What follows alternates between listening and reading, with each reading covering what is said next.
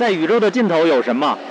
啊，我不知道啊。那西宁的尽头有什么？有干拌面、唐卡，有老酸奶，嗯，还有看过羊肉。哦哦，还有 First 青年电影展。从七月二十六日到八月五日，六档播客奔袭西宁。赶场凹凸凸凹电台。什么电台？撕票俱乐部。深交 Deep Focus。宇宙尽头小酒馆。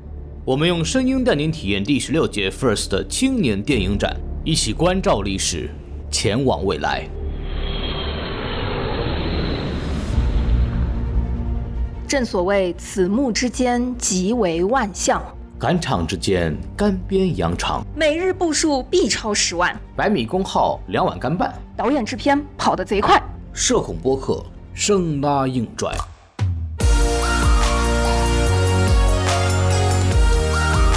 大家好，我是宋文，我是五月的秘密制片人小浅，也是今年 First 进入长片组片审。大家好，我是不要再见鱼花堂的导演牛小雨，钓鱼的导演兰心，何处山上的导演龙凌云，制片刘磊，可以叫我石头。我是不知道是啥的陀螺。本节目由通过深交凹凸镜在 First 宇宙镜头赶场撕什么票播客团伙诚意奉献，请在小宇宙搜索 First，然后准时入场，前排收听。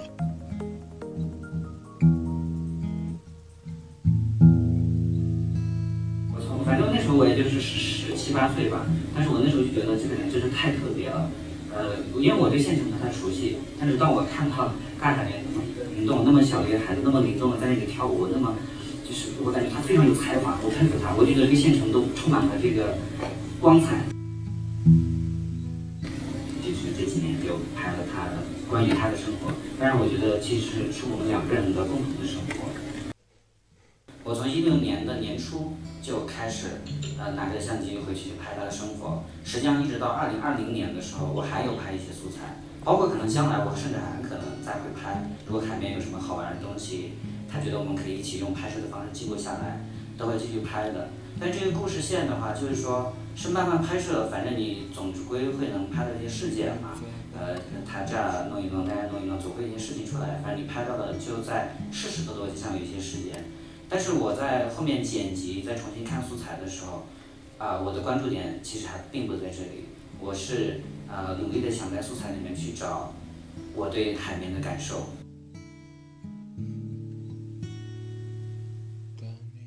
呃，非常导演海亮，呃，我我就看这个片子的时候，从一开始，比如说那些大街游荡啊，还有就是跟那些小学生，我就想了一个问题，这个问题就是，我感觉海绵是一个见到镜头镜头比较兴奋的一种状态，就是可能他会多说一些平时不太多说的话。我觉得海绵是这样子，就是海绵他不是说看到镜头他兴奋，我觉得他是看到我比较兴奋。挺迷茫的，因为在拍纪录片的时候，我觉得将镜头对准一个真实的人物，特别的残忍，然后包括就是很很难去做到完全的一个真诚，在权衡说跟别人的关系，还有说我自己要做的表达上，但是就是今天看到这个电影的时候，仿佛是给了我答案，就是我觉得呃。我觉得这个就是我理想中真的就拍人物纪录片的最真实、最真诚、最真诚，也是最美好的那种表达。所以我感谢导演能够给我们带来这部影片。大家好，欢迎来到新一期的撕票俱乐部，我是唐小友。今天我们想要向你推荐的是纪录片《废物故事》。和这部纪录片的导演郑怡飞的结识，对我来说是非常巧合的。二零一一二年的时候，我有个朋友在兰州开了个带剧场的青年旅社，我过去帮忙张罗，嗯，就遇到了当时的店里的义工小哥。我印象里那是一个非常踏实、靠谱、认真、负责的形象。许多年过去了，嗯，当时的剧场青旅现在已经歇业转让了。没想到，我们的交集会在西宁 First 青年电影节上重新产生了联系。在我们即将给大家呈现的这个聊天之后的啊几个小时的闭幕式上，废物故事就获得了第十六届 First 青年电影展人头马观众选择荣誉奖。评委会这个奖的呃推荐语是这么说的：记录影像是活动影像的开端，当人们熟悉的日常生活出现在荧幕之上，也奠定了电影作为大众化艺术的独特魅力。如果你没有看过这部片子，可能你很难体会评委会的这个推荐语里面。嗯，这略显抽象的一些描述。那废物故事具体讲了一个什么样的故事呢？其实它的剧情梗概啊，我觉得非常简单，就是一个叫做大海绵的街头说唱青年的故事。从某种程度上来说，我觉得这也是当下中国无数的县城街头一些夜游侠们的故事，抱着那种反抗世界的这个态度。然后在一个又一个的白天黑夜当中，用他的眼睛去观察整个生活和整个街道。小飞用了四年多的时间，无数的陪伴，像剥洋葱一样为我们一层一层的展开了大海绵的生活样态。其实我觉得，我们只是通过了大海绵这一个人的视角，感触到的，其实是一群人的。真实的、可以触摸的、有颗粒感的那种生活方式。看《废物故事》的时候，我时不时的嗯会想起之前就很喜欢的一部纪录片，叫《四个春天》。它上过院线，可能有一些朋友也看过。事实上，《四个春天》也是在第十二届 First 青年电影展上啊斩获的最佳纪录长片。这两部片子之所以会让我有一种似曾相识或者说某种联系的那种感觉，正是因为他们都有一种，嗯，陪伴式的观察，以一种对生活的解读呈现在我们面前。没想到，嗯，在看《废物故事》的片尾的这个字幕的时候，确认了一下，发现，哎，的确有陆庆义老师的名字。好，陆庆义就是《四个春天》的导演。而他呢，也参与了《废物故事》的一些后期创作，于是我便邀请上了小飞和陆导一起做一些交流。也正是这次谈天，让我切实的感受到了，在纪录片镜头背后的那一双双的眼睛，那一种目光，就仿佛是他们两个人的作品一样，治愈人心。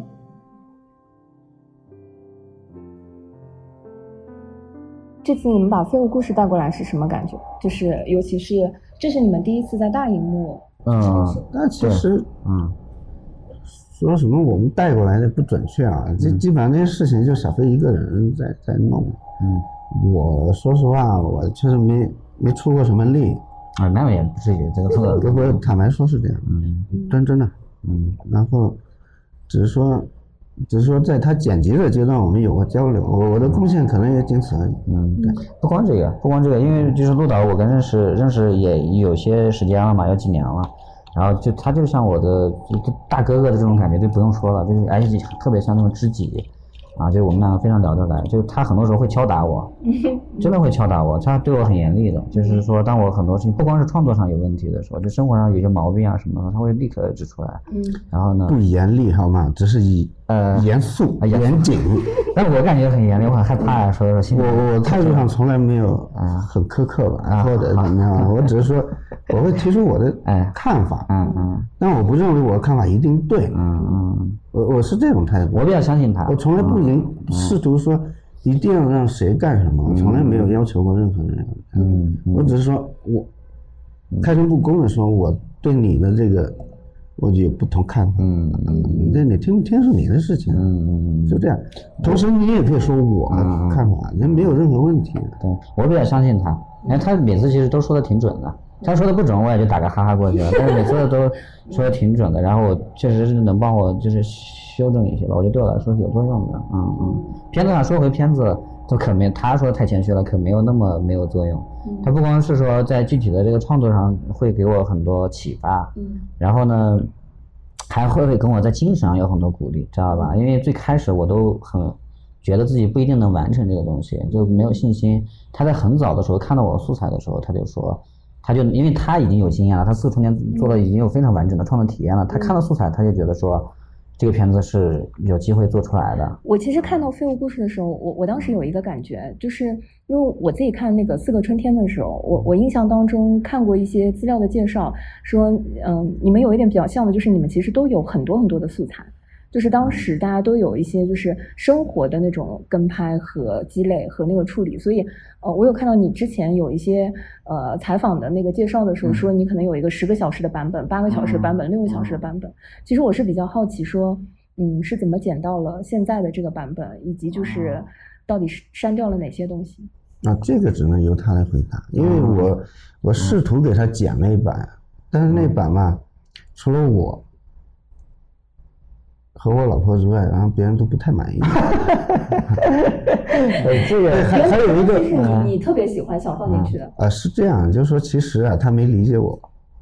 坦白说，在那时候，因为对他有很强烈的诉求，对，但是我认为那个诉求是不成立的。嗯嗯。然后我就按照我的那种对一个人的赞美那种方式去去剪，嗯，然后包括他身边的一些人闪光的地方或者那样去剪，然后。剪出来之后，结构上是有点凌乱的，嗯，看着是有点凌乱的，嗯，但那只是个初剪版本，嗯，啊，他不满意，不满意，我说那你也得，那你得剪是吧？嗯，然后呢，就他要要重新去结结构，这样的意思，嗯，但是就是我我有一些观点是，嗯，是我觉得是必须要去考虑的，嗯，啊。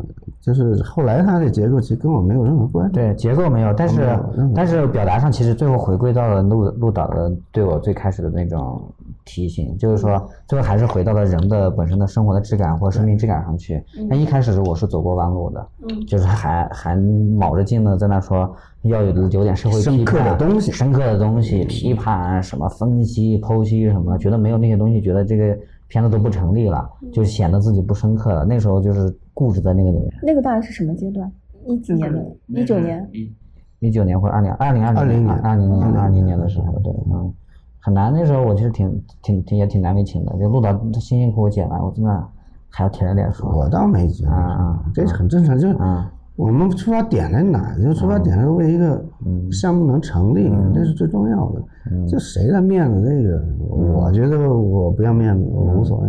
这个人物当时最打动导，最打动你的是什么？就是你当时在一些项目，或者是从创作者加观众的角度去把它捞出来的时候，他是一个世俗版的那种武侠的感觉。武侠？对，有的这种感觉，就是他不介意这个，其实很介意，但是他他就用不介意来对抗那个社会。嗯，就他是身处他认为的社会，嗯，就他受到的那种，呃，不待见啊，什么类似这种歧视啊，或者什么这些，就是他越感受到这个东西，他就越反抗。然后他用什么东西来反抗？嗯，音乐，嗯，和他不羁的行为，就是我就跟别人不一样。比如说我夜晚喜欢去感受这个城，这个县城，嗯，啊，我要跟那鼓楼。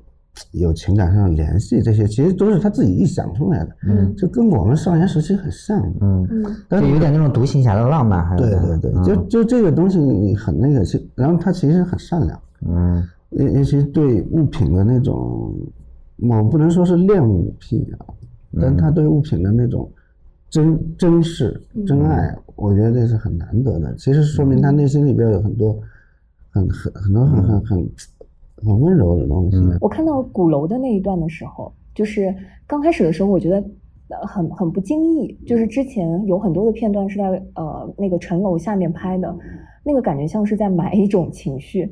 当最后那个城楼呃在片子快，我觉得后三分之一处它要被拆掉，然后重修重建的时候，那一段对话我觉得很有意思。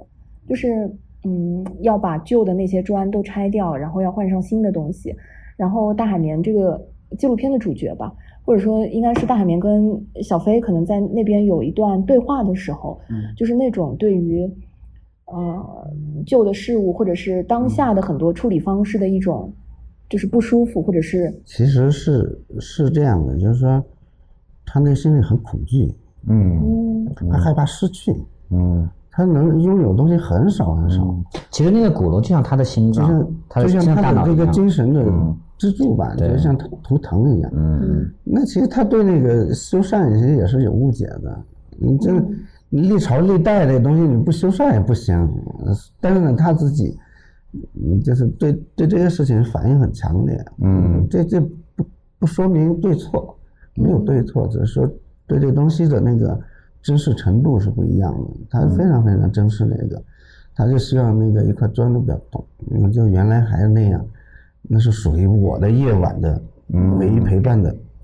东西对，嗯，你说到武侠的时候，我我其实挺觉得挺意外的。呃，前两年就前一段时间，在金庸先生去世的时候，其实我们在很多的媒体上做过一些讨论，说为什么当下武侠精神会缺失，或者说，嗯，武侠的内容不再是可能当下会非常多崛起的这个部分。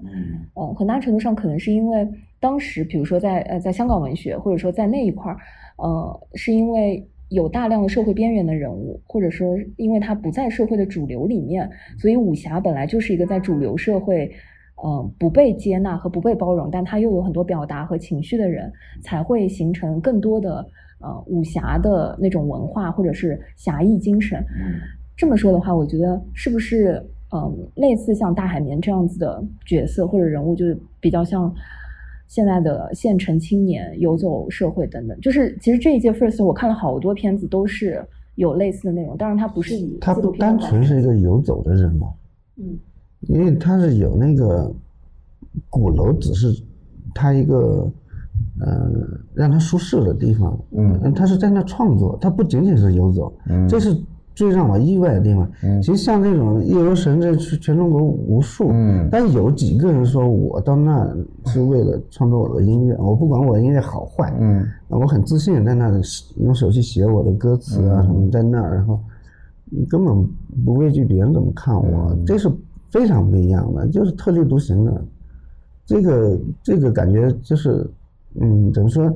其实现在有很多很多很多人。就所谓武侠的那种东西，它就变成了什么？就变成了文艺表达的工作者。这么说，就是你不管是那个嗯搞音乐还是搞什么东西，其实很多是这样的方式。海绵就其中一个。嗯，对。我很好奇，小飞，你当时是怎么把海绵这个人物挑出来的？因为我们那天在看的时候，我觉得前五分钟，嗯，我觉得他的那个。画面是海绵跟他的朋友在街上，就是在学校，在在街头走。我们还在想说，这个故事到底要讲什么？嗯，或者是这个人物的特点到底是什么？直到他开始唱 rap 的时候，大家就惊了。嗯，啊，然后才这个就，呃，前面的片头其实有一点点悬呃悬念，就是后来慢慢揭示出来的时候，我觉得很意外。然后我自己印象很深的还有就是，整个片子快要结尾的时候，有在澡堂的戏。嗯。我们当时，因为我们是三个女生一起去看的啊，我我跟新远一起去看，然后我们很好笑，我们就说哇，这个拍摄者跟这个采访对象，或者说跟这个主角要关系好到什么程度，大家去一起搓澡，而且竟然还不知道你拿了什么什么设备在现场，是就是就是平时用的设备，没有任何别的设备，嗯嗯。嗯，澡堂子倒是也也让也让你在里面拍，让啊让啊，嗯，我觉得很多时候。其实这样，我们拍摄不是说为了硬硬拍就拍，就能拍我们就拍嘛，不能拍我们就不拍嘛，就是也也也不需要特别的那什么，那个地方就是能拍啊，嗯，能拍啊你就就反正进去了就就就想办法就拍了呗，啊。所以你是怎么把它挑出来？然后总共拍摄了多长时间？你说洗澡那场戏吗？嗯，整个这个片子啊，片子拍的跨度是很长的，我从那个呃一六年年初开始，一直到二零二零年。就这么长的跨度里面都间歇的都有拍摄啊。哦，所以其实片子里面呈现了大概是有从一六年到二零年，接近四年左右的人的四五年的岁，对对对。这个服装什么都只有春夏秋冬的感觉。其实我们在看的时候并没有那个四年的。他就是很恋旧，他舍不得他的东西啊。而且我们视频里面海绵就特别有意思，他冬天和夏天穿的都是同一件衣服，因为早晚都挺凉的。然后然后所以他在尤其在室内的时候，你根本就分不出来。然后那我也只能接受这样的，对，我不可能让他换个衣服，他爱穿哪个就穿哪个。是是是，那我们真的是没有感觉，就是跨度会这么长，就是觉得这四年可能变化不大。对对对对，嗯，其实是这样，我觉得我以前介意过这个问题，因为有别人看的时候，你这个片子没什么时间变化呀，感觉这个人物没什么。对，因为你也不标时间线。对我标了，我觉得那个标也没有，那个硬标的一样，就是因为我我就好像是非 得让他这个。他就是第一幕跟后来的啊差差别比较大，对，后尤其跟他。爸的那个嘚嘚嘚，有时候流那个黄胡子。其实真实的，我的觉得说，他真实的一个感受是说，这几年海绵确实就是在那个地方，困在那个地方，嗯，他的生活很难有特别大的变化，这也是一个真实的状况，嗯，所以说你硬要凹出一个说它变化很大，你你比如说我第一幕我写个二零几几，然后第再一幕我写个二零几几，其实大家在呃画面上感受不到，在情绪上感受不到，但是你硬给写了个数字。我觉得也也没那个必要，嗯，重要的还是说还原这几年那个人物的，呃，他的真真实的感受啊，他的情感或者是那种质感就够了，就是那个时间变化，就他的四年跟别人一年的变化差不多，差不多，就是就这样啊，给我感觉就那种看素材也是那样。对，孔老师，我们一块看的时候，孔老师看完就跟我说，就说这废物故事。这主角是不是没有成长线啊？我说他怎么没有成长线？啊我们可以理出一二三四条线，但就是没有结果。就是孔老师就说就没有成长线，是不是有一点难受？嗯，这个东西是这样，就是说很多东西需要细节去呈现啊，比如他的语言，嗯，他语言结构，嗯啊，从最开始的那种很更纯真一点，到后来他可以去跟你跟女孩说话时候更圆滑一点，类似那样的感觉。他其实一点点的变化，就面目上也有点变化，然后，啊，唱的歌的歌词也有点变化的，所以，嗯，这些东西就是你看一遍你就很难去分辨的，这个东西纪录片反正就是有点那种困境吧，就是。嗯我昨天跟那个凹凸的那个呃张劳动，嗯，我们晚上就就在这儿呃聊那个纪录片，这一次的这几个纪录片，我们就聊起说，可能商业片有的时候在十年之后再回头去看十年前的商业片，只能它它表现的更多的是当下，或者说商业片可能没有那么多，或者说只是娱乐当时的那那几个那那，它跟当下那个情绪会比较近，然后反而是纪录片，如果回头去看十年前的纪录片，它还是。历久弥新的那种东西，就是随时随地还可以拿出来看。所以，我们也是觉得，就是嗯，我我自己觉得《废物故事》其实很很很代表了现在当下的一些，不管是网红文化，还是可能现成的，就是嗯，我们昨天在讨论，我们说《废物故事》不是拍给，肯定不是拍给像大海绵这样子的，嗯，现成的这样子的青年看的。就他们可能也不会看这样的片子，可能更多的是一二线城市或者说一些远离这种生活、不了解这种生活方式的人在看。这个我也不知道，这个不确定啊，主要是中国的现在放映环境它不允许。我我觉得，我试想一下啊，我如果因为我以前就这样的青年啊，嗯，我肯定会感兴趣。对，就是我靠，这就是我的生活呀。然后居然有人，这这么毫无价值的生活，居然就有人对。我能能把它当成作品放上去，肯定是很有激励作用的。坦白说，我跟你说，陆导说的非常对，因为这两天放映呢，海绵叫了一些他的朋友来看，他自己来不了，但是他在悉尼本地有很多朋友，其实这些朋友跟他们的生活状况估计也差不多。是。他们看了之后，我有些人给我发消息，还有评价是说，就是海绵哥在生活中就是这样子。我看到的海绵就这样子，不管在拍和没拍，因为他们自己也会，我没拍的时候，他们也会找海绵去玩嘛。他就在家里面，在外面，就是在鼓楼下面，他看到的一模一样，说这就是我们的生活，他们也非常感动。我觉得这个就是就跟陆导那个观点是一样的，就是他们也愿意看到自己的生活被提炼出来，放在大荧幕上，因为那也会确立他们的方向、价值啊，价值就是说这是一种，我觉得是人需要被确立的那种尊严感吧，就是说。不然，大家因为我们很容易被否定的那种生活。嗯，我们在看的时候觉得有一幕很有意思啊，就是在公交车站，呃，在坐在公交车上，然后海绵从那个法院回来，说手势那一段是吧？啊，对对对，然后他还说，哎，我希望在这个片子里我是一个比较正面的形象。然后我们，我不知道你们看的那场怎么样，反正我们的那个场子就笑了，大家就爆笑说，哎，主人公知道这个片子的片名叫什么吗？那时候应该肯定还是不知道，那时候我也不知道呢。你为什么把这一段剪进去？他现在知道这个故事的片名叫什么吧？他当然知道啊，他他那天还给我发消息说：“飞哥，你这个名字挺的挺狠的，挺棒的。”因为他也能感受到这个片子这个片名带着那种自嘲和某种宣言性质。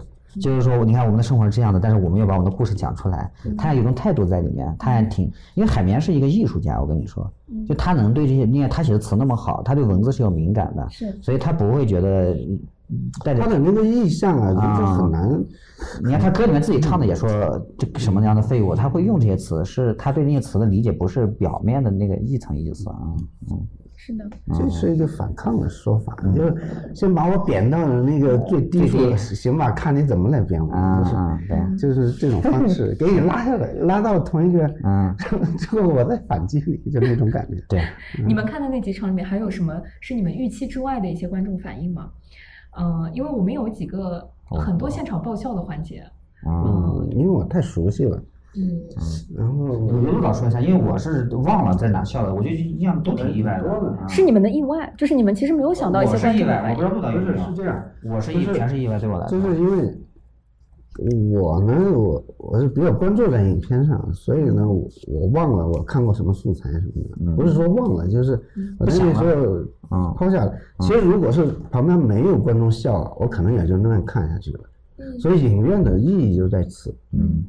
就是在那个时候，他一有人有一个笑声，那那确实你就感受到他的好笑。嗯，人就是这这这么一种动物，会传染嘛情绪？传染啊，所以呢，共情。所以你让我想哪些地方笑，我现在，哎呀，比如说他跟人吵架那一幕，我在剪的时候，我觉得挺悲凉的，挺悲壮的。就是在鼓掌，但是到了影院这么一看，你就觉得特好笑，你知道吗？那突然之间就暴怒，而且。而且那真实，我们海绵就是那种人，你知道吗？就蹬地上脸那种人。嗯。然后越想越生气，越想越他就是有点喜怒无常，他自己说啊。然后就越想越生气，越想越生气，然后到最后就暴暴跳如雷。其实最开始他很想温和的跟你说，但是他就觉得，哎呀，跟你说两句，好像你不敢反击，那我再来，再来，再来，就是有点攻击性，你知道吗？其实他性格有点这种感觉。嗯。嗯，所以，嗯，那我我主要想到的是这些，然后他那个反应。我就想着，嗯，该拎凳子了。跟我们有笑有笑。是跟我四就那凳子那下，我就自己觉得特特好笑，你知道吗？就是不太一样，每个人他他确实会传染，但在影院看就是这种效果。我们那场还有一幕，就是他为了迎接。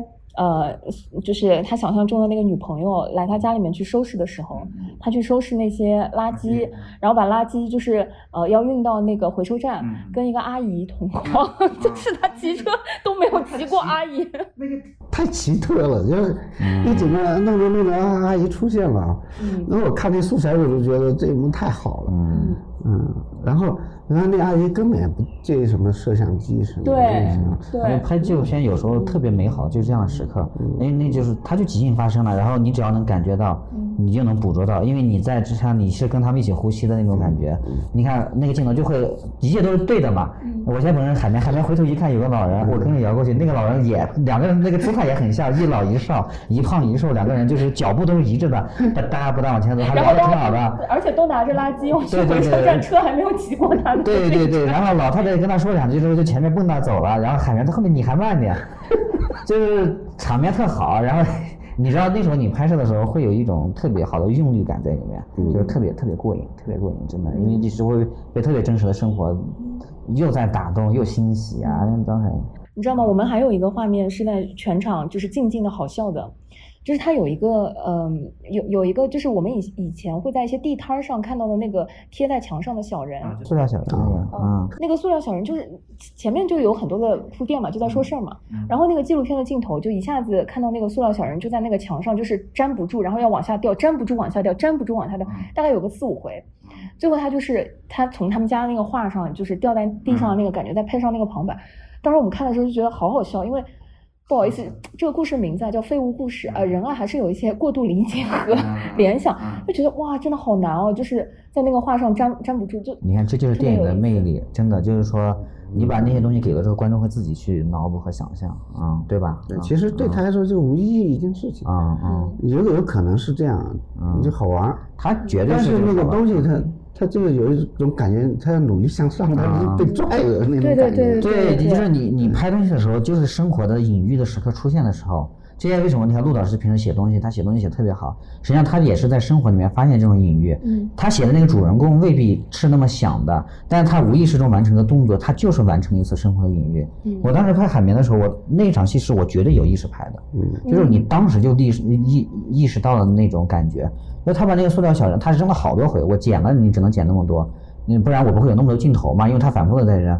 他趴扔上去之后，我就看到一个那么廉价的、那么还有点可爱的塑料小人，他四个手是这样撑着的，粘在一幅平面的二维的中国的山水古意山水画上面，我就觉得那个画面就特别很特别，你就充满了意含义，你也说不清楚。完了之后，那个小人啪他啪的往下翻，然后他就一直盯着看，我就感觉他在看自己，就好像他突然变成一张纸片人，飘在那个鼓楼上面一样，或者说飘在我们那个陇西的某个山的有山有水的地方一样。他被翻下来，他就想拱上去，而且他还在那喃喃自语说：“哎，还挺顽强的这这个东西。”对，我就觉得那一刻，我们都觉得你是、你们是倒的，确实没有吧？他就是一些生活。就是我，他就他那时候喃喃自语说：“还挺顽强的。”嗯，他说这东西还挺顽强的，不可能倒的那些东西，不可能的，就是你在那就拍就好了，红红暗暗的，嗯，也不需要。啊，不需要，就是跟着酒。自然就会有一些生活的东西。对对对，不是这这个东西啊，有的时候，嗯，纪录片它就这样，就是生活。大多数是平淡无奇的，嗯，然后你如何把这种平淡呈现出来，然后又把里边的精彩部分呈现出来，嗯，这就是我跟你说，你那一幕其实是太平常了，你要看那个环境，你根本感受不到什么。哎，我有个朋友看看了他那个片子，给我买了俩小人来啊，真的，连环嘛，哎呀妈呀，这自己没事往墙上弄，后来。后来他就挂在那个什么那个上面了，哦，对对对，结果那那颜色给弄到墙上了，到下面墙了。啊，它脱色了，它确实变质了，红色的了，他就气了，我包括过不上去。包括刚说到那一会儿，比如说你看开场有一场是他跟那个瘦高个在马路上走，他们要穿过那个护栏嘛，哦对对对，他们是挤过去的，瘦高个自己轻松过去了，海绵自己因为他胖嘛，他挤过去，我觉得因为那是随机发生，你不可能导这些东西吧，但是它就变成有含义，你要仔细想的话。首先，你穿过一个护栏，你基基本上是在突破一个规矩，是的，是的，就是理论上你不应该那么走的。但海绵这俩人一开始就是一个突破，就是规则的一个状态嘛，所以那个东西它就有含义。完了之后，瘦瘦高的，你看他多灵巧，他穿过去了。你看他后面也确实是回到一个正常的秩序里面去，他觉得啊，我爸说的都是对的，我现在是老板了。啊，我我我是我是社会人了，我是正常的了，呃，就对吧？我我跟过去割裂了，完全就切断了。但是海绵长成长了，哎，我变了。然后海绵呢，是我我就是还是要冲撞，我要硬起过去啊什么的。就那一幕你捕捕捉到，你后面你到组织中你会发现那是有意思的，嗯嗯嗯，就是他会给观众暗示，你因为因为那个冲过去，就从那挤过去那个感觉会给大家带来一种体感上的感受，就会因为你会有种快感，就是说我走路我就走了个捷径。然后这种意识会会留在你的那种感受里面，等到跟后面的内容形成那种互文的时候，就丰富起来了，对吧？我没感受到。我我我在不是这这一幕的那个含义，我确实没有感。你现在说我是有这感觉。哎，我想的比较多，因为因为我剪自己的自己的东西。我剪的时候，作为我来说，我我关注的是那个业务啊，整体的业务，对，然后他俩的表现或者什么那个。同意，同意。我剪的时候在那就想的比较多，所以我就执意执执意把它放上去，因为每个镜头你在考虑要不要，放多久啊，怎么放啊，就是。哎，我我还是特别好奇，就是你们舍弃了哪些？你们现在感觉有点。我先说，他说，他说，他太他太遗憾的太多了。嗯，就不，我曾经我跟他说过，夜游那一场就可以剪出一个片子。嗯。不是有好多夜游吗？就那一次，就那一次是那一次是多完整的，就是从第一天晚上的大概大概七八点八九点开始，一直到第二天早上五六点，天快亮。就你们从八九点就是跟着两个朋友，就是走到了五六点。不是我们，是他是我啊。你们这三个人就街上走到了五六点。对，各种档有档。哎呀，里边发而且我几乎没有停，我一直在拍，因为太多了好东西，你要录到。这电池真不容易啊！就是我就把我就有一点，我就把每天出门拍摄，你都会把电都充满揣着啊。然后。呃，还有他做完专辑之后，嗯，做完他的专辑之后，然后他给他，嗯，就刻成盘了，啊，还去打印做一个实体，实体，他就做实体的那个然后他一直保存着，嗯，然后这个这些，但是因为这一幕里面有他父亲的参与，然后就。很庞杂，很庞杂。你看，你要讲这些事情，你可能就得花很长时间。对对对。而且这个，在我那版里面就很完整的呈现这个，包括他还有一些在路上很欣喜的那种，自娱自乐的，哎呀，骑着车然后在那唱着歌的，对那些镜头，其实我到现在不太明白为什么他不用有一些那那种东西啊。我我也没问过的，因为这个版型很完整的，我不会用，我用不进去。你要想个主意，咱们能用进去吗？我不知道咋弄。呃，这个这个只是就是这个思维问题吧，就是，呃，然后还有他的音乐，其实远远远远没有呈现出来。嗯，真的好的音乐。我们看完这个片子的时候，我们当天晚上第一时间就到抖音上去搜大海绵的账号了。也有，呃，那个光是听音乐，呃，或者那种抖音，没有他拍的那种感觉。是，而且他的既有人，他就是即兴的。因为是那个机器离他很近，然后呢，他的神态啊什么那些东西，他不是呈现给人看的。就抖音上他是面对了一个，他知道啊是有人看的，嗯，但在那个当中，他完全在自己的世界里边非常非常好。嗯，然后还有一些那个我特别可惜的就是他拍的现成的一些嗯情景，嗯。啊这个哎我觉得有有点有点有点就是也很难放进去了，因为当时确实我这剪的时候我也觉得挺困难的。嗯，如果你要呈现一个。比如说那城楼修好了之后，有人在下面跳广场舞啊，跳可美了。嗯嗯，特别漂亮。陆导剪，陆导跟你说，陆导那那一段陆导给我剪过一版，那是我看他那一版把我震惊到的一幕。就是我就是他就是那个城楼最后修好了，修好之后修好的当天，那个铁皮那些东西都拆掉之后，就没过几分钟人就满了。然后穿着整齐的裙子的那些女人，还有编编着那个花辫子的女人，她下面跳跳着舞蹈，非常整齐的，在那个城门洞下面。而且跳的跳的非常，有我我我觉得是我愿意欣赏啊，陆导剪的他非常好。陆导剪的时候让我都有一种抽离和魔幻的感觉。我曾经就想说，我一定要把这个放进去，但是最后还是没有放进去，是因为我觉得最后因为是这个片子选了一个什么样结构的，它是一个从夜晚开始到夜晚结束的一个片子，你晚上就不会有那些内容了。它它整天要呈现那个游荡的感觉，你不能在中间白天又插进去那种介绍性的或什么东西，所以就是结构决定了，有时候就很难放进去。如果我是从白天开始，因为其实有很多白天它的内容啊，也挺挺棒的，碰到的很多人，因为白天肯定会遇到更多的人嘛。那比海绵那种反应，那那个老人记得吗？呃，就是我说就那一幕，就是嗯，就是 他自己在那那个，其实他有点反抗意识，嗯，老子就坐在这，我就是。唱你们不懂的东西，对。然后这是就是老老头，我给我给我给那个陆导帮忙描述那个场景，就那鼓楼下面，就是大概过年快过年的时候，人来人往，熙熙攘攘。然后海绵就坐在那个鼓楼下面，放个音箱就嘚嘚嘚就开始唱。这时候呢，来就就有人对他产生好奇了，过周围的人过来过去那个眼光，你就看特别有意思。哦，我知道他就是一个被观察的一个对象，就是被看的、被审视或者是被凝视的那个观看嘛。对对对，嗯，叫什么？动物园的那种感觉，对我我也有这个画面，但这反而是出现在现实生活，而且它是又是在这样子一个那么中心的，就是对。普通人的那个场景。对，但是那个老人跟他聊的特别，对，然后来了一个老人，对，特别特别好。哎呀，我一直舍不得那个，真的，他舍掉我觉得没有任何问题，嗯，因为那一段是很独立的一个短片的话都很成立，嗯，然后还有旁边另外的人，因为是这样，人都很盲从啊，嗯。就是我对他是敬而远之，但是有一个我认可的那种形象的人去跟他聊天，那我就觉得他很安全，嗯，那我也就愿意去接近，嗯，其他人也可能会来接近，是这种心理，但那个时候体现淋漓尽致，其实，嗯，就其他面对海绵的时候就不是那种距离感了，嗯，啊，这个其实就是人的心理啊，让你盲从或者，所以那第一个老头来跟他聊天，像像像像关怀自己孙子一样，嗯。哎呀，您挺胖啊！他开始唱了。你这，你我怎么没见过你呀？海绵说：“哎呀，我我太胖了嘛。”我说：“出来我都。”他一边说一边还摸摸他的大腿，把他手拿起来摸一摸，跟没见过似的，就是，就是摸腿、摸摸手啊，就就他手胖乎乎的很可爱，还这么瞅着看一下，然后就这样从头上台这么一边打量一边问，就特别好玩那个表情，嗯，很有意思，嗯。非常，我我觉得非常冷血，就非非常甘肃，就是老人的那种。对对对。就是他们既有好奇心，又又对这种小孩子有点关爱，对，感觉跟看到自己孙子似的啊那种。对，主要是他那反应，嗯，让我特别惊讶，他没有那种对着摄摄像机没有那种，啊，一点那种感觉没有。啊，对。所以我我就想，这就是小飞他自己拍摄的时候给人的安全感。嗯。就有很多人他拍摄的时候那个态度会让人感觉到畏惧。对，所以这个这个就每一个每一个摄影师，每一个导演，他出来作品的气质不一样，就在这儿。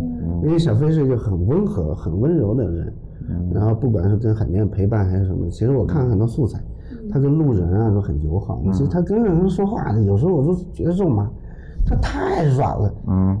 但是这个东西就是，嗯，就是他自己的人格，是创作者本身带的东西。对，所以这个片子的气质符合他的，嗯，符合他的气质。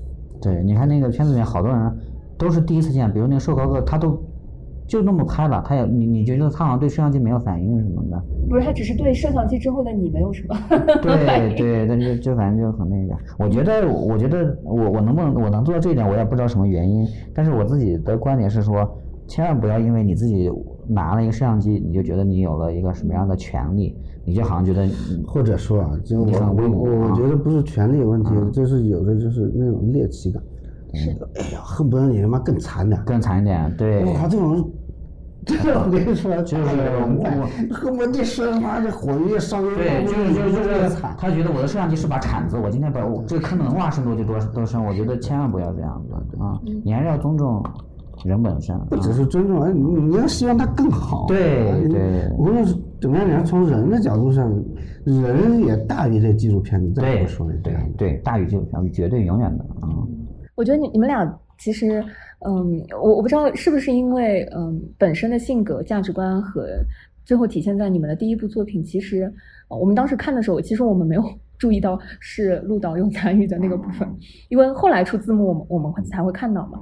刚开始的时候，我们就很很淡的在看，但是我们还在讨论说，哎，这很像十二届的时候四个春天上的时候那个感觉啊，真的吗？我们有那个感觉，为什么？你来看了？呃，四个春天我十二届没有看，但其实孔老师那一届他就是在十二届的时候看了四个春天，就是在现场看的。我后来是在电脑上看的。嗯，我们我们觉得像的那个感觉就是很类似。一是觉得，呃，这个片子它一定不是，呃，你先有了一个选题，或者是先有了一个呃冲动，或者是强烈的概念，嗯。再去创作的，这是从身边或者说有有朋友或者身边的素材积累开始的，然后观察的对象和你们拍摄方式给我们的感觉就是有一个词很很像，就是陪伴，就是是那种陪伴式的，所以给我们的那个感觉很像。然后嗯，同时这可能也是呃，因为这次小飞的这个废物故事是在惊人首作嘛，就相当于是你的第一个长篇，对，然后。嗯，四个春天可能那个时候也是鹿岛的第一个长篇。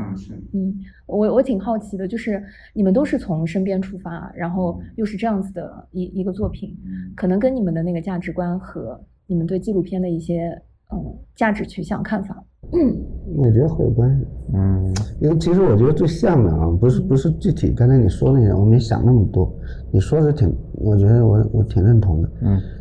就是拍摄方式，还有想法，还有就可能关注人物的那种视角，然后还有就是，嗯，就最后一幕，我觉得跟我们最后一幕非常像，嗯，气质非常像，都是都是有点迷茫，然后都是有点豁达，反正就遁入遁遁入虚无的那种感觉，嗯，有点那种感觉。对只是我那个是茫茫大雾，因为它是夜晚。嗯嗯。我那个是摇上去是一个黑色的天空。那个那个雾，然后侵入了那个世界，然后它这个是摇到星空上去，所以是我俩的很多性格完全不一样。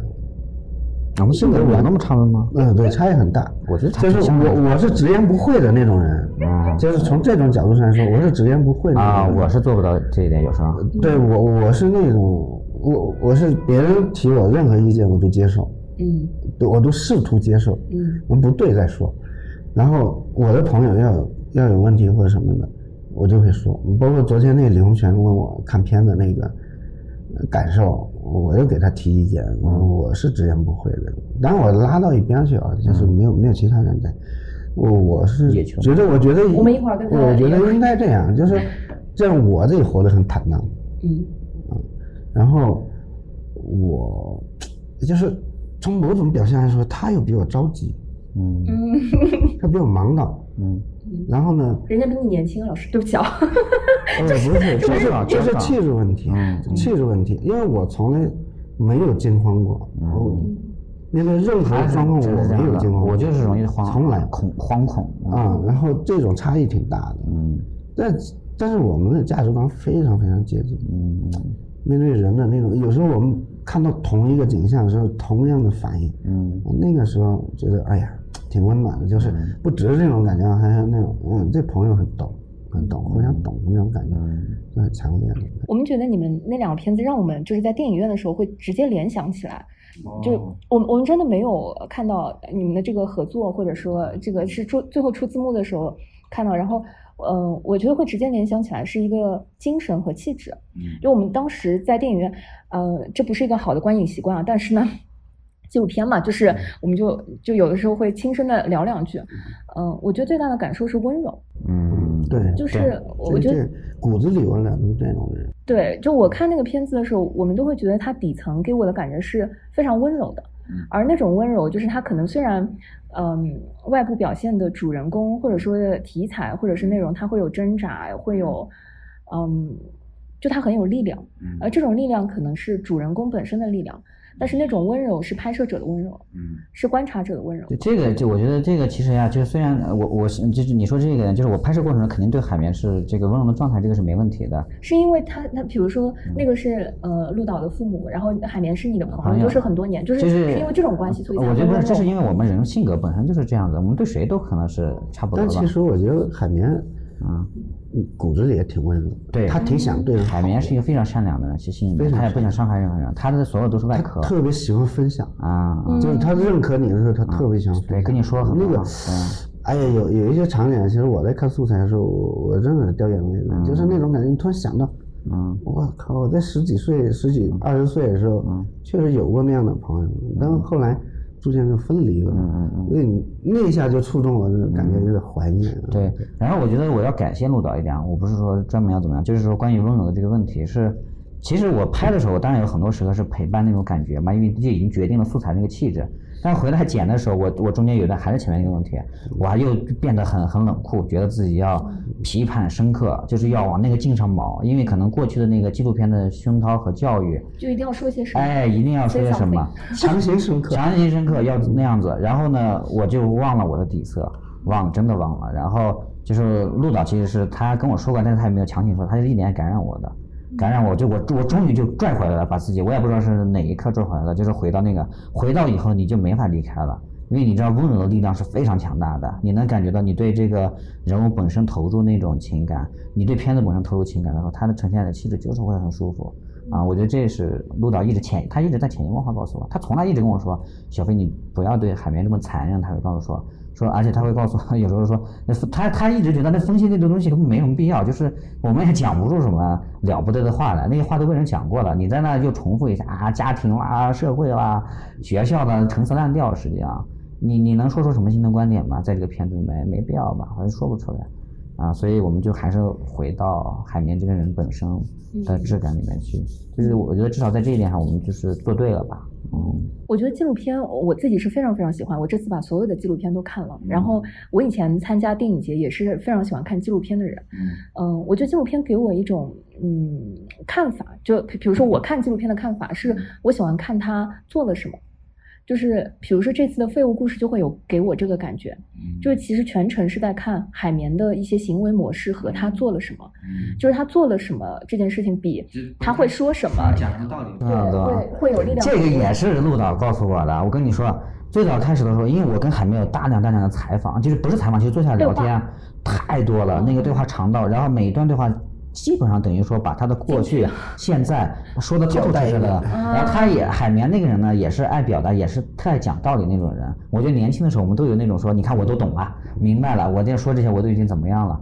然后我就觉得那些东西很重要那时候，就觉得因为他说的观点嘛，然后我把那些话都切出来，放在这儿，放在那，然后大家看了之后发现好反感哦。就是我看着这么一个孩子那讲道理，感觉自己是个大明白一样，活明白了已经。我就是突然就是观众看的时候，我跟这个人物有距离了，因为你试图在跟我说服我怎么样？看认同理，你是用你特幼稚的观特特幼稚的观点来说服，对。这个他一直非常不喜欢这一点，所以呢，你看整个片子就连一场对话都没有了，所有对话都是自然而然，就是说你帮我查个梦吧，我做了个梦，或者说自行车上背后，然后他走路就随，全是这种自然的对话，没有任何一个浑然天成能用吗？能用吗？对对对，只有这是我们看的时候很很深，就觉得自然，对，这是我们很舒服的那个感觉。所以聊天那些我们都没有，但那些聊天是必要的。就是因为你坐下来跟他正式的聊，自然聊天当然了。对，是你跟他一本正经的对着镜头要宣扬我的观点。你那小屁孩，你这能说啥呢？嗯，无非就是无病呻吟的东西，越说自己越来劲，你知道吗？那对，没啥意思。对，有太多的过去的纪录片都是访访谈，呃，加上一些实际的画面结合的，就是它没有别的语言了，就是最常见的语言了。但是我我们鹿岛，我们是我们认为一直是我们是做电影的，嗯，它是纪录电影，鹿岛的四个春天绝对是一部电影。嗯然后我的片子呢，我现在也觉得是完成完成完成了一部纪录电影，它不是一部纪录片，电影化，电影带视听对思维和结构的这么一个。四个春天的海报啊，非常好看。小飞老师，能不能把那个废物故事的海报做的好看一点？咱就是没钱做，那是我自己做的。那个海报我觉得挺好。那个他小时候那个照片是那个很好，就是废物故事，就是那个他小时候那个胖胖的那个照片，我们在后后面的那个很多那个上面，我们都非常喜欢。但是当时我我们去预约的时候。就是在那个雾气的城楼上，一个呃胖胖的海绵的那个背影。现在我知道他是主人公海绵的那个背影，但是那一张海报，当时看到的时候就有一点，嗯，那那个不太好，不不知道在表达什么。哪张海报里面有雾气？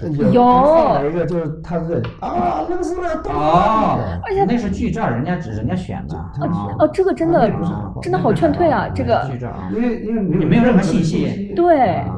就是它只是一个画面，然后这个画面又非常的丧，呃，太丧太颓废那个。对，就感觉被被困在那个。对对对对对。困兽。那后面资料。但是实际上，就是这个他自己做那个海报，我挺喜欢。那那个小他小时候的那个胖胖那个还有澡堂那个我也很喜欢。哦，澡堂那个我们也很喜欢。是是是。非常有那个。就是六七十年代那种意大利的那种风潮那种感觉，而且是搓背的时候那个，就那个，还有一种两个人的关系在那。啊，那个那个叫什么？拍拍红红色沙漠那个叫叫什么？呃，什么什么银银组？我不知道。就很有意意大利做旧的那种那个文艺片的那个感觉，真的非常非常。我我乱做的，我乱做，就是为了人家要海报，赶紧应付。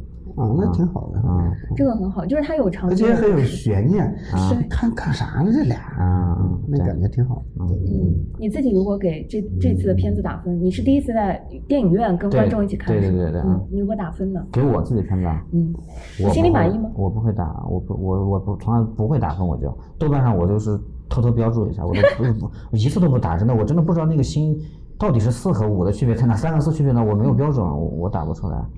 啊，这个的话，我希望，我当时也希望，我还跟陆导说呢，陆导跟我打赌呢，前两天说豆瓣上评分会多少，但但一直不是没开封嘛，可能是那个分数量不够。我说我的希望就是能到七分，或者七分多一点点，我就是最满意了，就再再别想了。你的预期真的不高哎？七分还不高啊？我觉得七分已经很高了。然后陆导说一定在八分或者八分以上。嗯，哎，你们接下来有什么计划吗？对于这个片子也好，还是对于自己下一个作品之类的？嗯，没没有没有啊，接接下来我不知道干嘛，接下来看情况呗，嗯嗯，我想出本书啊，陆老在写东西，嗯嗯，一直在写，嗯嗯，不知道，这剧本也在写，嗯，纪录片是不想拍了，你不想拍纪录片了？不想。想让别人拍了之后自己 参与？不是不是，就是纪录片太被动。嗯嗯。然后我本身也不是也不是那种挖那种深刻题材的那种人。嗯。我确实不具备那种思维。嗯。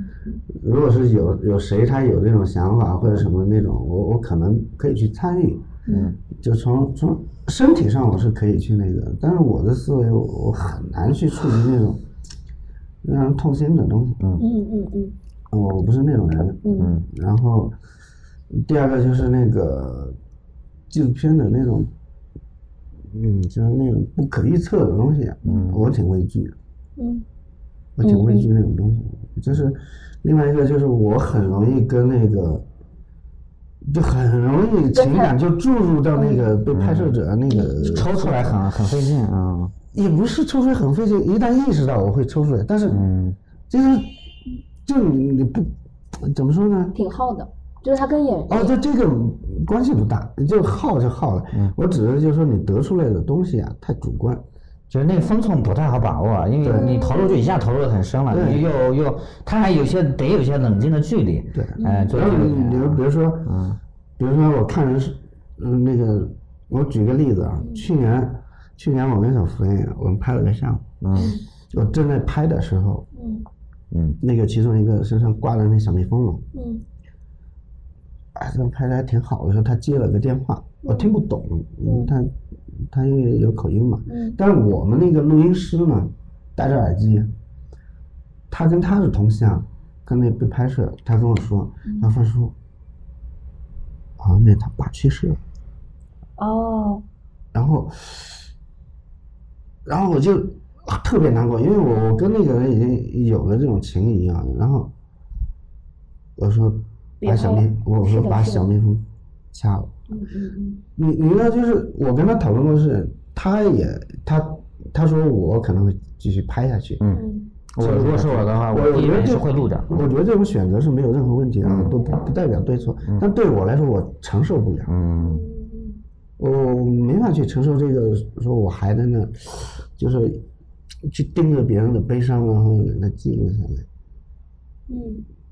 特别理解。所以，所以我这种性格做不了纪录片。坦白说，做不了。其实说白了，这样其实我觉得有个弄法可以直接聊，就是他也有一个职业性的问题，嗯，对吧？就是说，你当做那时候，因为你的职业是干这个，你要拍这个的话，如果你觉得也许后面你冷静冷静的拍下来，就是陆老师说，很多时候他不在乎这个东西，他在乎的是情感本身，所以这时候他他尊重的人，他有时候就妨碍了拍摄，就是会有一些矛盾在这里，嗯。然后另另外就得到的东西，实际上就是往往是表象一下。因为他同时在另外一个地方拍，嗯嗯，他挖到的东西就比我这个要深刻，嗯啊，这个是没办法的，所以我其实权衡过这个东西，不是说我不想拍纪录片，我爱看纪录片，嗯，因为看拍的剧情片好多的时候太无聊了，嗯，真的，嗯，但是我真觉得我做不了，嗯，我我可能在我的观察方式啊，或者说就是我的那种敏感，我我觉得。觉得觉得我肯定比绝大多数人要敏感的多。对，嗯，我可能那种方式可以，嗯，有有一些独特的地方。所以他写作比较适合嘛，对，就是更适合的一种方式嘛。因为写作你可以，对吧？对，包括拍放开故事片，那是我构造的。对。所以那些东西我是啊，就没有心理负担。对对。嗯，其实我也我在现场没有心理负担，就本能的反应就是那样。所以我拍不了，我真的拍不了纪录片，嗯，就是拍那种那种 有社会意义的纪录片，我真很难很难去。我我可以，比如说我拍小飞生活，你们的生活，啊，去勾勒这些生活，我觉得，哎，那我绝对能做到。嗯，但假如说你们悲伤的时候，我就可能就有点。我们也有很多很惨的时候的好吗？嗯，所以不是只有。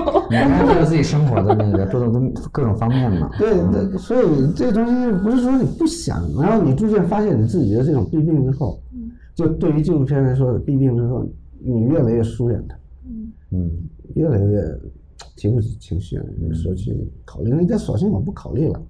但如果是还有这种另外的题材啊，就是不涉及那种就可能会人生的那种诸多的情感，嗯，那我可能会就他是一个随机的状态，只要是说感受啊那种方式是对的，他就可以做，但是不强求。他因为杜导从来不自封自己是个纪录片导演，他不会这么自封的。虽然他的作品代表作是那个。就但是他想体验更多的那种创作方式，但我觉得你应该会还在纪录片行业。对我目前肯定还是会，因为因为我现在有有一些题目都想了很久，就都还是想按纪录片的方式去拍，这也是我现在唯一擅长或者说唯一能找到的适合我的这个工作吧，工作和工作的方式啊。嗯，你们这次有看到什么特别印象深刻的、比较喜欢的片子吗？片子吗？嗯，我我我看的不多，我就只看了几部片子而已。我我最喜欢的是那个，这我看的里面我最喜欢的是陈东南的《五月的秘密》。嗯，你看那个了吗？看了，开幕的时候看。啊，我比较喜欢那一部，我觉得那个。我有点意外，嗯，就是因为看的时候，我我其实，在在看的那感觉就是，我一直有一个问题在萦绕，就是你是怎么拍的？嗯嗯，就他他对的太近了，他就是个剧情片，剧情片，剧情片对，而且他的做法其实我没看，我看我不知道。嗯，你可以说你的你喜欢的，你你有你有喜欢的吗？没有没有，所以你 说很少，对，他也看的很少啊，就看的那没法讲。对我来说，我知道他是怎么拍的，因为他设定了一个基本的剧情的框架之后，中间的具体的戏的内容都是按纪录片的拍法拍的。它可能有些地方有些设计，对对啊，但是呃那些内容都是非常自然而然产生的，所以就是我们看的时候会挺熟悉，也挺惊讶，就是说这个他又拍的很好，嗯，就是当然最后他自己把那个底给兜出来了嘛，就是这是自己我们的梦，《午夜的秘密》就是我们拍的部电影，对，也挺好，嗯，我是觉得说那几个小女孩的嗯特别好，表演表现就是简简直了，我觉得可以称为最佳表演了。如果那是表，如果那是表演的话，如果在人家的那个专业的表演定义上可以归类为那是表演的话，我觉得那已经是最佳表演了。就是那几个人就是太动人了啊！然后除此之外，导致我他剧情上如果说是有一些说不通或瑕疵的地方，也也不用多深究啊。我我也不想深究那些事情了啊。嗯嗯嗯。作为参与者呢？作为这次你们其实是自己有参与嘛？带着片子来的那个感觉。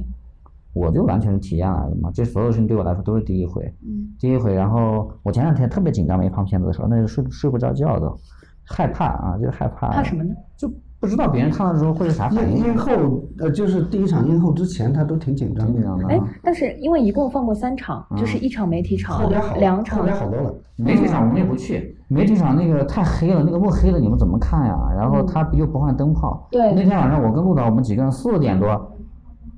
四点多在那做测试，夜里累得跟啥似的。测完之后，我都心我都没法接受，因为他那个厅太老了，那个荧幕亮度不行。嗯。结果呢，你们媒体还就硬撑着看完了啊！我还特别怕大家看了之后。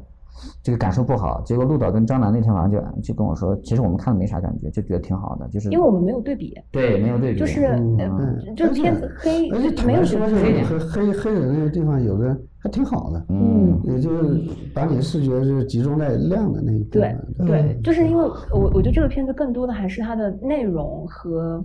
它整体的质感在打动人，嗯，所以其实当时的技术上的瑕疵可能就没那么强，感受不到，尤其是没有对比的时候，其实感受不到。嗯，对，对你们来说就是个新片子嘛。对，嗯嗯，我自己是说，我觉得我这一趟最大的收获是我收获了很多观众的喜欢，真的，这个是实打实的，而且有很多这种场刊啊，都给我很多很好的回馈的分数，嗯啊，然后我觉得我值，完全值了，啊，就完全值了，啊，就当然这个片对我来说也 该到。在我的创作上，我觉得该到结束的时候，我已经不太想想这个事情了。虽然后面第一第一场挺幸福的，第一场的映后非常幸福。对对，映后做的非常好，那一场真的啊。就很多人说，我们有录音最好的映后。对，真的不瞒你说，因为当时我没有去看的时候，我们就托了朋友在那边做录音，而且说有那个大海绵的那个连线啊，然后唱了一首 rap 啊等等，我们非常非常感动。后来我们自己去听那个录音的回放的时候，我们也很感动。那回头那个录音发给我们。没问题。嗯。我们托人。应该要要要留下来当。当非常非常重要的资料啊，我觉得还挺好的，嗯嗯。哎，恭喜你！那都是随机的，你看我们提前也没有怎么排的。大海绵真真挺有才的，真的是。你给我几个关键词啊啊！给呃给我给我两句话，那关键词，给我几个词语。后来才说了关键词，说你们给我给我给我一句话，嗯嗯嗯，我给你唱一段，嗯，哇，那大大方方，就是我就觉得这些片子就是。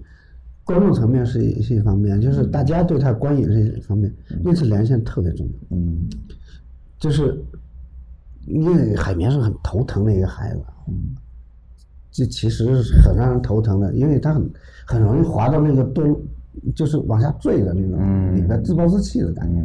但是那次连线明显给他。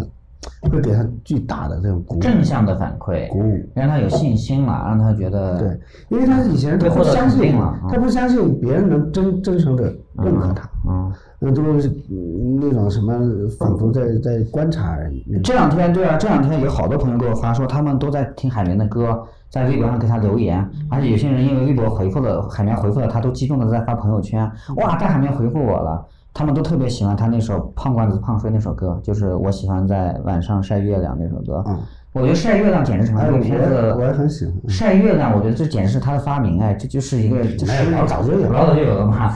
不是你最后那个镜头，就是从他躺在那个鼓楼的长椅上，然后摇上去星光的时候，嗯，我我觉得他很诗意。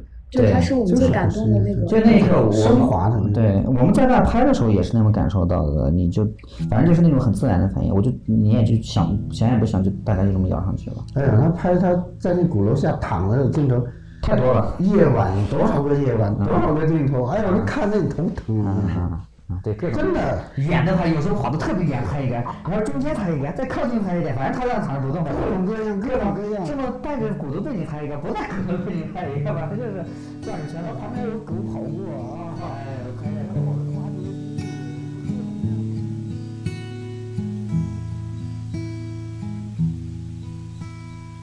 你会在白天的时候，